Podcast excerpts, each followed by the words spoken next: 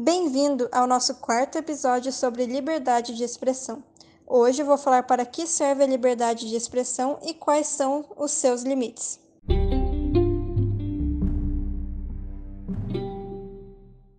Afinal, para que serve a liberdade de expressão? Quando pode e quando não pode? Quando o indivíduo se expressa livremente, ele materializa seus pensamentos, sentimentos, emoções, dúvidas, crenças e etc. Trata-se de seu direito intrínseco, garantido pelo simples fato dele existir e ser o proprietário de suas cordas vocais, membros e cérebro. Nenhuma proibição pode revogar isso. A liberdade de expressão é a matéria-prima da arte e da filosofia promovendo paz e cooperação que nos legou tecnologias vitais. A capacidade de se expressar de maneira complexa e argumentada constitui um traço distintivamente humano, o qual, ademais, é em grande medida responsável pelo nosso progresso civilizatório. Ao longo da história, todas as inovações foram produto da livre expressão daqueles que pensavam diferente a capacidade de se expressar livremente é o mecanismo por meio do qual o ser humano mantém a sociedade funcionando. Portanto, a liberdade de expressão é o motor do desenvolvimento humano, mas isso não significa que se possa dizer o que quiser e onde quiser. Existem limites. Primeiramente, um indivíduo não tem o direito de exigir que um jornal publique um artigo seu, nem o direito de proferir insultos em casa de terceiros Tampouco pode portar sem autorização um cartaz com propaganda de seu produto ou de sua causa dentro de um shopping. Peguemos, por exemplo, o direito humano à liberdade de expressão.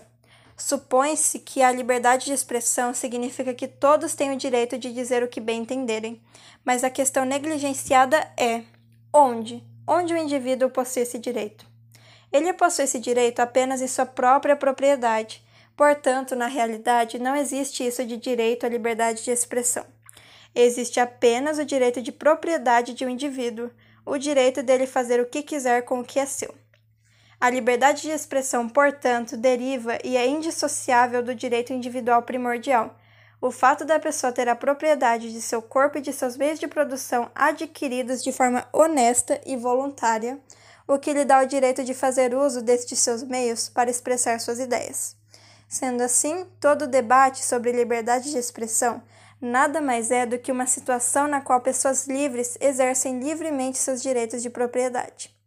Assim como na sua propriedade só entra quem você quiser, e tal pessoa só pode falar aquilo que você aprovar. Caso ela esteja insatisfeita com o arranjo, pode simplesmente se retirar de sua propriedade. O mesmo raciocínio deve ser aplicado também, por exemplo, à liberdade de imprensa, Sendo assim, temos o direito de conviver em nossa propriedade da forma como quisermos, contanto que nossa forma de vida não influencie a de nossos vizinhos. Por exemplo, eu posso gostar de música X e posso escutar, é, escutar ela à vontade em minha casa, mas meu vizinho não pode me obrigar a escutar outra música só porque ele gosta de música Y.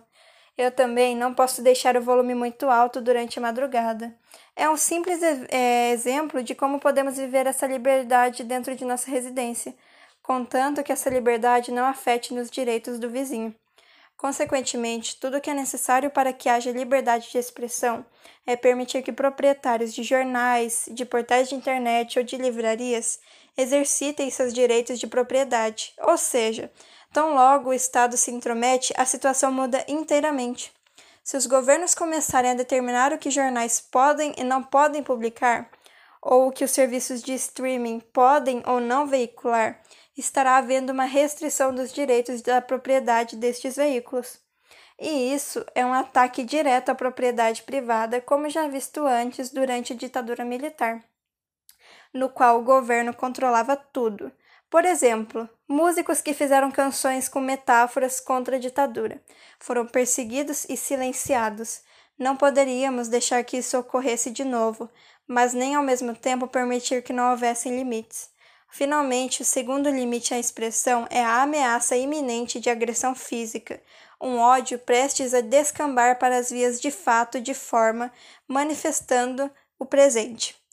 Sociedades discentes criminalizam tal ameaça. No entanto, a legislação e prática recentes vão além e refletem um intenso desejo de calar vozes discentes e críticas, e de banir piadas de mau gosto, insultos e as chamadas fobias. Sob a alegação do repúdio à intolerância, tem surgido uma nova espécie de intolerância.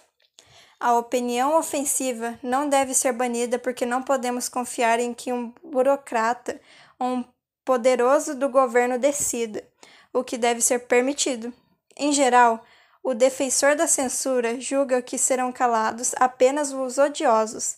Mas, uma vez que o governo tem a prerrogativa de banir opiniões, a sociedade inteira está em risco. É preferível que racistas e intolerantes se expressem livremente e se exponham, virando alvo de críticas por gente com alta reputação. Se querem ser odiados, é sua opção. A sociedade faz melhor em lidar com o conteúdo e a mensagem e ignorar o mensageiro.